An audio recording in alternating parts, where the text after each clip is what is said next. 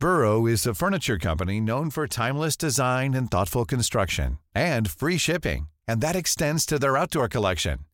Their outdoor furniture is built to withstand the elements, featuring rust-proof stainless steel hardware, weather-ready teak, and quick-dry foam cushions. For Memorial Day, get 15% off your Burrow purchase at burrow.com slash ACAST and up to 25% off outdoor. That's up to 25% off outdoor furniture at burrow.com slash ACAST. Hey there, it's Michelle Norris. I'm host of a podcast called Your Mama's Kitchen. When I travel, I'm usually looking for a way to find a taste of home when I'm not at home. And one of the things I love to do when I am at home is entertain. And Airbnb allows me to do that. When I was in California recently, I rented a house that had a great kitchen. And when we were sitting around the table, we're all thinking, we're in someone else's house. Someone could be in all of our homes as well. If you have a home, but you're not always at home, you have an Airbnb. Your home might be worth more than you think. Find out how much at airbnb.com/slash host. Ryan Reynolds here from Mint Mobile. With the price of just about everything going up during inflation, we thought we'd bring our prices down. So to help us, we brought in a reverse auctioneer, which is apparently a thing.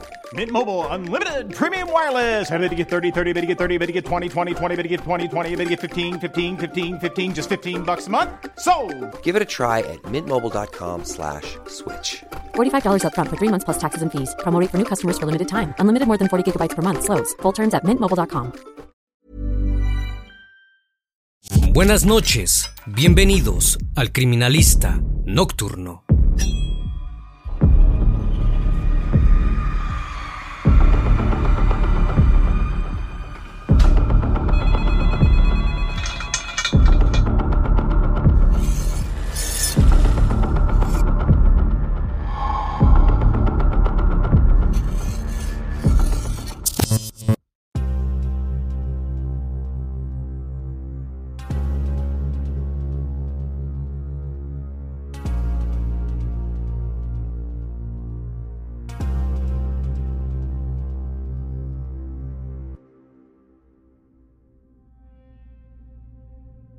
A principios del año 1996, la Guardia Nacional Ucraniana llevaba meses intentando capturar a un siniestro asesino. Él mismo se había cobrado la vida de más de 40 personas en tan solo seis meses. Sin embargo, parecían no tener ni una sola pista. Lo único que sabían era que se trataba de un hombre que viajaba de manera itinerante por el sur de Ucrania, asaltando propiedades. Terminaba tanto con niños como con adultos. No tenía piedad alguna. Toda la población se encontraba en un estado total de pánico. Los agentes estaban a punto de darse por vencidos, hasta que en abril de ese mismo año recibieron una llamada por demás reveladora. Un joven de la localidad de Shetomir había descubierto en la casa de su primo Anatoly Onoprinko un centenar de objetos hurtados y varias armas de fuego. Pero eso no era todo. Había confrontado a su familiar, diciéndole que lo entregaría a la policía. Como respuesta, recibió una advertencia terrible. Decenas de agentes se dirigieron rápidamente a la región de donde provenía el llamado para salvar a la nueva posible víctima del apodado Terminator de Ucrania. Solo tenían una hora para cazarlo. Si no llegaban, otra casa ardería en llamas, con su dueño dentro. El criminalista nocturno. Anatoly Onoprinko nació el 25 de julio de 1959 en la localidad ucraniana de Shetomir, que en ese momento era parte de la Unión Soviética. Desde el primer momento, la vida de Anatoly estuvo plagada de horrores. Cuando tenía tan solo cuatro años, su madre, la única persona en el mundo que le prestaba atención, falleció. Esto le causó un inmenso dolor. Quedó al cuidado de su padre y su hermano. Lejos de asistirlo, los dos hombres se la pasaban bebiendo alcohol. Lo veían como un estorbo. Tanto lo detestaban que un día decidieron que no querían cuidarlo más y lo abandonaron en un orfanato. Allí, el pequeño fue recibido peor que en su casa. El ambiente era sumamente hostil. Tanto los cuidadores como los niños que convivían con Anatoly eran sumamente malos con él. Además, el país estaba sufriendo una crisis económica, por lo cual el hospicio no estaba en las mejores condiciones. Con suerte podían comer y el lugar estaba sucio y frío. Con el correr de los años, Anatoly se convirtió en un joven sumamente introvertido. No hablaba con nadie si no tenía que hacerlo. Si se metían con él, respondía de manera aún más violenta. Cuando tuvo suficiente edad para salir del orfanato, Anatoly ya había formado un carácter duro. Su primera opción fue alistarse en la Marina Soviética, donde podía valerse de su fuerza, pero la realidad es que fue la entrada a un mundo completamente diferente. Durante su paso por el ejército, Anatoly viajó a decenas de países y conoció diversas culturas. El lugar que más le llamó la atención fue Brasil. Quedó completamente fascinado al ver el Cristo Redentor en el Cerro Corcovado. La imagen en forma de cruz quedó grabada para siempre en su mente. Para cuando concluyó su tiempo en la Armada, Anatoly se había convertido en un hombre musculoso y atlético. Se asentó en la ciudad de Dnipro y buscó empleos acorde a su físico. Primero fue bombero y luego peón en diferentes obras. Sin embargo, su verdadera fuente de ingresos era otra. Gracias a su enorme fuerza, podía realizar todo tipo de robos y allanamientos de morada. El crimen se había vuelto el elemento que regía toda su vida. Al principio, esto solo funcionaba como un ingreso extra. Anatoly era considerado un ladrón de poca importancia, pero todo cambió cuando en 1989 durante una de sus visitas al gimnasio, conoció a Sherry Rogosen. El hombre que era tan corpulento como él le propuso hurtar casas en conjunto para quedarse con motines aún más grandes. Anatoly no dudó en aceptar su invitación.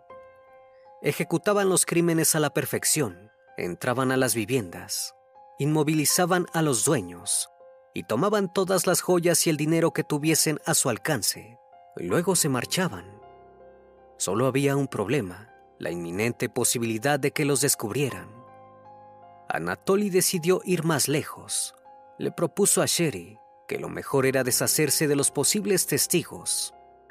En el siguiente crimen, no solo entraron a la casa para robar, sino que también le prendieron fuego. Aquel plan salió a la perfección. Anatoly y Sherry siguieron aplicando ese método en los hogares de sus víctimas. Así fue como se cobraron la vida de nueve personas en tan solo un año. No obstante, contrariamente a su plan, el saldo de decesos tan cercanos temporalmente y en la misma región llamó la atención de la policía soviética. Sin tener ninguna pista concreta, comenzaron a buscarlos.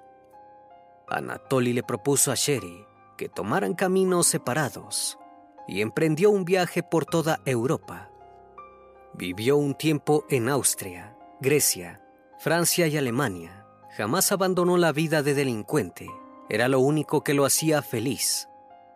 Todo parecía salirle bien al joven ucraniano, hasta que durante su estadía en Alemania fue atrapado por la policía. Allí pasó seis meses encarcelado, hasta que a finales de 1995 lo deportaron y tuvo que volver a su país de origen. Los oficiales alemanes realmente no sabían a quién estaban dejando en libertad. Anatoly se asentó en la región de Shetomir, lejos de haber aprendido algo en su paso por prisión. El joven asesino comenzó a planear un nuevo crimen. El 24 de diciembre de ese mismo año, la familia Seichenko se dispuso alrededor de la mesa para cenar la madre, el padre y los dos pequeños estaban contentos de poder festejar otra Nochebuena juntos. No llegaron a probar ni dos bocados de la comida, ya que Anatoly irrumpió violentamente en la morada. Llevaba su escopeta cargada al hombro y sus ojos azules tenían las pupilas más dilatadas que nunca. Antes de que pudieran procesar lo que estaba ocurriendo, el despiadado asesino disparó al padre, que cayó sin vida sobre el mantel. La madre cargó en sus brazos a su hijo más pequeño y salió corriendo, intentando huir. Pero Anatoly era más rápido. Tomó un cuchillo de la cocina y acorraló a la señora. Esta le pidió clemencia de rodillas, pero no hubo caso. Anatoly la apuñaló, quitándole la vida. Repitió el mismo accionar con el bebé, que aún yacía en el pecho de su madre. Acto seguido, observó al niño más grande, que había observado los asesinatos de sus padres y de su hermano menor desde un rincón, completamente atónito. Concluyó el cruel acto, acuchillándolo también.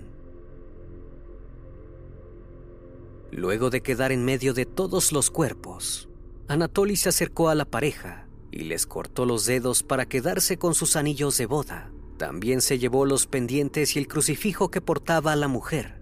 Este le recordaba muchísimo a aquel Cristo Redentor que había visto años atrás. Para no dejar cabos sueltos, Anatoly roció la casa de gasolina y le prendió fuego. Finalmente huyó perdiéndose en la noche y más sediento de maldad que nunca. El siniestro asesino no quiso esperar para volver a atacar. Había probado cómo se sentía cometer un crimen solo, encargarse de todas y cada una de las terribles partes que éste conllevaba, y quería volver a repetirlo lo más pronto posible. Tan solo seis días después de la masacre de Nochebuena, Anatoly viajó hacia otra pequeña población ucraniana para llevar a cabo el mismo accionar. Buscó otra familia que también estaba compuesta por cuatro miembros, y los asesinó uno por uno. Les quitó sus joyas y prendió fuego a la casa. Esto se había convertido en su modus operandi. Anatoly comenzó un recorrido por todo el país buscando nuevas víctimas. Viajó por las regiones de Udasa, Lviv y Dniepropetrovsk. Una vez que arribaba a un pueblo, buscaba una casa relativamente apartada con la fuerza que lo caracterizaba, lograba irrumpir en ella, rompiendo las puertas o las ventanas. Ya dentro, reunía a todos los miembros en una misma habitación. Primero utilizaba su escopeta para asesinar a los hombres y dejar a la familia desprotegida. Luego acuchillaba a las mujeres y a los niños. En ocasiones hacía una pequeña variación. Utilizaba un hacha. Ni siquiera tenía piedad con los bebés cuando no estaban en brazos de sus madres, entraba a sus habitaciones y se dirigía a sus cunas. Allí los asfixiaba con una almohada hasta arrebatarles la vida. Cuando las mujeres intentaban resistirse, su crueldad aumentaba aún más, llegando al punto de abusarlas luego de hacerlas perecer. Se quedaba con su ropa interior como trofeo. Luego de tomar el dinero y todos los objetos de valor del hogar, cortaba los dedos a sus víctimas para quedarse con sus anillos de boda. Finalmente prendían fuego a la casa para eliminar cualquier prueba o huella que lo incriminase y se marchaba de la región. Jamás asaltaba dos casas de un mismo pueblo. Así fue como aniquiló a ocho familias enteras, sin que la policía pudiera sospechar de él. Pero nada era tan perfecto, ni siquiera para un asesino tan meticuloso. Las autoridades notaron la cantidad de fallecimientos que habían ocurrido en muy pocos meses a lo largo de todo el país. Estaba claro que se encontraban ante un auténtico asesino en serie. Algunos empezaron a llamarlo la bestia. La sociedad también comenzó a darse cuenta de los crueles hechos que el siniestro hombre cometía en su camino. El pánico azotó a la nación, sobre todo porque todavía tenían una herida que no terminaba de sanar la reciente captura de Andrei Chikatilo. Aquel hombre había sido capturado tan solo dos años atrás. Fue el responsable de arrebatar la vida de 53 personas, casi el mismo número que llevaba Anatoly hasta ese momento. Pero había una diferencia crucial. Andrei había tardado más de 12 años en ejecutar esa cantidad de crímenes, mientras que Anatoly lo había hecho en tan solo seis meses. Es por eso que la prensa lo apodó el Terminator de Ucrania y el Exterminador. Hey, I'm Ryan Reynolds. At Mint Mobile, we like to do the opposite of what Big Wireless does. They charge you a lot, we charge you a little. So naturally, when they announced they'd be raising their prices due to inflation, we decided to deflate our prices due to not hating you. That's right. We're cutting the price of Mint Unlimited from $30 a month to just $15 a month. Give it a try at mintmobile.com slash switch. $45 upfront for three months plus taxes and fees. Promo rate for new customers for limited time. Unlimited more than 40 gigabytes per month. Slows. Full terms at mintmobile.com. I'm Sandra, and I'm just the professional your small business was looking for. But you didn't hire me because you didn't use LinkedIn jobs. LinkedIn has professionals you can't find anywhere else, including those who aren't actively looking for a new job but might be open to the perfect role, like me. In a given month, over 70% of LinkedIn users don't visit other leading job sites. So if you're not looking on LinkedIn, you'll miss out on great candidates like Sandra. Start hiring professionals like a professional. Post your free job on linkedin.com/people today. También discernían en el móvil de sus asesinatos, mientras que Andrei se había dedicado a abusar íntimamente, desmembrar y en ocasiones devorar a sus víctimas como un trastornado. Anatoly solo se remitía a quedarse con un botín. Ni siquiera le importaba que los objetos fueran pequeños. Necesitaba quitarle algo a sus víctimas. Parecía sentir que merecía aquellas cosas de valor más que ellos. Con todo un país tras él, el gobierno decidió que era el momento de atrapar a la famosa bestia. Inició la segunda investigación delictiva más grande y complicada en la historia de Ucrania, después de la de Andrei. El gobierno movilizó a decenas de investigadores, tanto de la Policía Federal como local. Para mantener a la población tranquila, la Guardia Nacional se asentó en las regiones que habían sufrido ataques de Anatoly. Alrededor de 5.000 policías y militares aguardaban en las calles, esperando dar con el asesino. Pero lo cierto es que Anatoly no tenía pensado volver a los lugares donde ya había atacado, y los policías no poseían ni una sola pista de cómo se veía el famoso Terminator de Ucrania. Con el correr de las semanas, los agentes llegaron a la conclusión de que el hombre que buscaban iba de un lugar a otro y no se asentaba durante un tiempo fijo en un mismo pueblo. Elaborando una lista de posibles sospechosos, todos eran hombres que viajaban por la zona sur del país. A principios de 1996, creyeron que finalmente la investigación había dado frutos. Localizaron a Yuri Mausola, un muchacho de 26 años que viajaba constantemente al sudoeste de Ucrania para visitar a su novia. En marzo de ese mismo año, decenas de operativos se movilizaron con el objetivo de arrestarlo como principal sospechoso. Lo llevaron a las oficinas del Servicio de Seguridad ucraniano. Yuri negó haber cometido los crímenes, pero ninguno de los agentes le creyó. Lo interrogaron durante horas, llegando al punto de someterlo a torturas mediante fuego y cargas eléctricas, intentando sacarle una confesión. Querían decir que habían capturado al asesino a toda costa. Luego de casi un día entero de suplicios, Yuri falleció indirectamente. Anatoly se había sumado otra víctima. El gobierno estaba completamente consternado ante tal comportamiento. Los siete policías que habían asesinado a Yuri fueron condenados y enviados a prisión. Volvieron al punto de partida. El panorama parecía más oscuro que nunca. En abril de ese mismo año, la policía recibió una llamada por demás particular. Se trataba de un primo de Anatoly, quien aseguraba haber encontrado armas en la casa de este. Incluso denunció que lo había amenazado. Si lo delataba, se convertiría en otra víctima. La policía tenía la posibilidad de salvar al menos una vida más. Sin darle muchas vueltas a la declaración, salieron deprisa hacia la casa de Anatoly. Alrededor de siete patrullas se hicieron presentes en la vivienda de Shetomir, donde el siniestro asesino residía junto a su novia y el hermano de esta. Al verlos irrumpir en la morada, el Terminator de Ucrania trató de escapar. Cuando los policías lo inmovilizaron, intentó soltarse para tomar un arma que tenía cerca. No obstante, la rápida actuación de los agentes impidió la fuga. Acto seguido, registraron la vivienda. Allí hallaron más de 120 objetos personales de las víctimas y el rifle con el que había asesinado a la mayoría de las personas.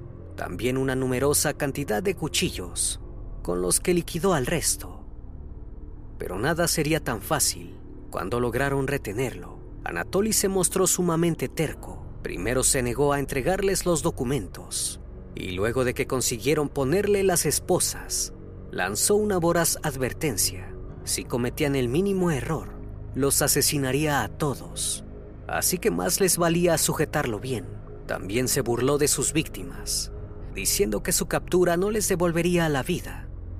Todos pensaron que sería imposible obtener una confesión. Al comienzo del primer interrogatorio, Anatoly confesó ocho crímenes perpetrados entre 1989 y 1995, pero negó el resto de los asesinatos que se le adjudicaban. No obstante, horas después, admitió que su lista era de en realidad 52 fallecidos en tan solo seis años. 40 de ellos habían sido durante octubre de 1995 y marzo de 1996. Lo dijo con orgullo y recalcando que no se arrepentía de nada de lo que había hecho. No obstante, intentó justificarse. Dijo escuchar a una serie de voces en su cabeza, pertenecientes a unos dioses extraterrestres. Estos lo habían escogido por considerarlo de nivel superior y le habían ordenado llevar a cabo los crímenes. También aseguró que poseía poderes hipnóticos y que podía comunicarse con los animales a través de la telepatía, además de poder detener el corazón con la mente a través de unos ejercicios de yoga. Los agentes no estaban seguros de si se trataba de un delirio de grandeza o si Anatoly estaba intentando evitar el juicio, alegando que padecía una enfermedad mental. Tenían un largo proceso por delante. El juicio dio comienzo en noviembre de 1998 decenas de ciudadanos ucranianos se aglomeraron en las puertas del tribunal de Shetomir, completamente encolerizados, para pedir justicia. Anatoly fue acusado de cometer un total de 52 asesinatos, 10 de ellos a menores de edad. 400 testigos y especialistas declararon en su contra. El proceso se convirtió en uno de los más complejos y costosos de la historia de la justicia ucraniana. La bestia de Shetomir siguió actuando acorde al personaje que había comenzado a construir durante los interrogatorios con la policía. Primero afirmó ser el diablo y luego cambió su versión, alegando que había sido contratado por los servicios de inteligencia para realizar los despiadados hechos. Luego sacó a relucir su lado más ególatra. Dijo que era una persona única, que hizo cosas sin precedentes y que era el mejor asesino del mundo. Ante estas declaraciones, el juez se refirió al acusado como un egocéntrico que se tiene en alta estima y que no le preocupa nada ni nadie más que él mismo. Al ver que sus estrategias no funcionaban, Anatoly cambió el rumbo de su declaración, habló de su terrible infancia y se justificó diciendo que todo lo que vivió lo había empujado a convertirse en un criminal pero nada surtió efecto en el jurado. Los médicos lo declararon cuerdo, afirmando que sabía perfectamente lo que hacía cuando llevaba a cabo sus crímenes y asegurando que debía asumir las consecuencias de sus actos. Finalmente, Anatoly confesó que su móvil era económico y que solamente asesinaba para no dejar testigos luego de los hurtos. No obstante, esto no despertó ningún tipo de empatía en la sala el público seguía gritando enloquecido, reclamando que le dieran la peor de las sentencias. Mientras tanto, Anatoly se mostraba completamente tranquilo ante los reclamos de los presentes. Simplemente se limitó a decir que si pudiera volvería a cometer todos y cada uno de los crímenes. La fiscalía pidió que Anatoly fuese condenado a la pena capital, pero había un problema. La misma había sido vetada tras un acuerdo firmado por Ucrania y la Unión Europea tan solo un año atrás. Era tanto el horror que el asesino había generado en el pueblo que el presidente de ese momento, Leonid Kuchma, pidió quebrantar por única vez la prórroga de ejecución. No obstante, el Consejo Europeo le negó la petición. El Terminator ucraniano fue declarado culpable por los 52 crímenes y condenado a cadena perpetua. Sherry Rogesen, el ex amigo y secuaz de la bestia, también fue sentenciado por complicidad en los primeros nueve asesinatos. Why don't more infant formula companies use organic, grass fed whole milk instead of skim? Why don't more infant formula companies use the latest breast milk science? Why don't more infant formula companies run their own clinical trials? Why don't more infant formula companies use more of the proteins found in breast milk? Why don't more infant formula companies have their own factories instead of outsourcing their manufacturing? We wondered the same thing. So we made ByHeart, a better formula for formula. Learn more at byheart.com. Hi, I'm Daniel, founder of Pretty Litter. Cats and cat owners deserve better than any old fashioned litter. That's why I teamed up with scientists and veterinarians to create Pretty Litter. Its innovative crystal formula has superior odor control and weighs up to 80% less than clay litter. Pretty Litter even monitors health by changing colors to help detect early signs of potential illness. It's the world's smartest kitty litter. Go to prettylitter.com and use code ACAST for 20% off your first order and a free cat toy. Terms and conditions apply. See site for details. Even when we're on a budget, we still deserve nice things. Quince is a place to scoop up stunning high end goods for 50 to 80% less than similar brands. They have buttery soft cashmere sweaters starting at $50, luxurious Italian leather bags, and so much more. Plus, Quince only works with factories that use safe, ethical, and responsible manufacturing. Get the high-end goods you'll love without the high price tag with Quince. Go to quince.com slash style for free shipping and 365-day returns. Tras escuchar el veredicto, Anatoly se mostró encolerizado por primera vez en todo el juicio. Quería ser ejecutado en la plaza pública. Lo veía como un acto grandioso, acorde a su persona. Sin embargo, dejó de lado su frustración para asustar por última vez a la audiencia. Aseguró que cuando saliera de la cárcel, su deseo de asesinar seguiría vigente e iniciaría una cacería diez veces peor. Unos meses más tarde, cuando se encontraba en prisión, Anatoly le concedió una entrevista a un reportero del London Times. Se mostró ansioso por salir de la cárcel. Ya tenía planeada su primera emboscada. Atraparía al primer hombre que se le cruzara y lo colgaría de sus partes íntimas en un árbol. También aprovechó para afirmar que jamás había sentido pena por ninguna de las personas que asesinó. No los odiaba, le causaban indiferencia. Quitar vidas era lo más natural del mundo. El siniestro hombre seguía dando tanto miedo encerrado como lo había dado cuando estaba suelto en las calles de Ucrania. No obstante, jamás pudo llevar a cabo su plan. El 27 de agosto de 2013, sufrió un ataque al corazón y falleció en prisión.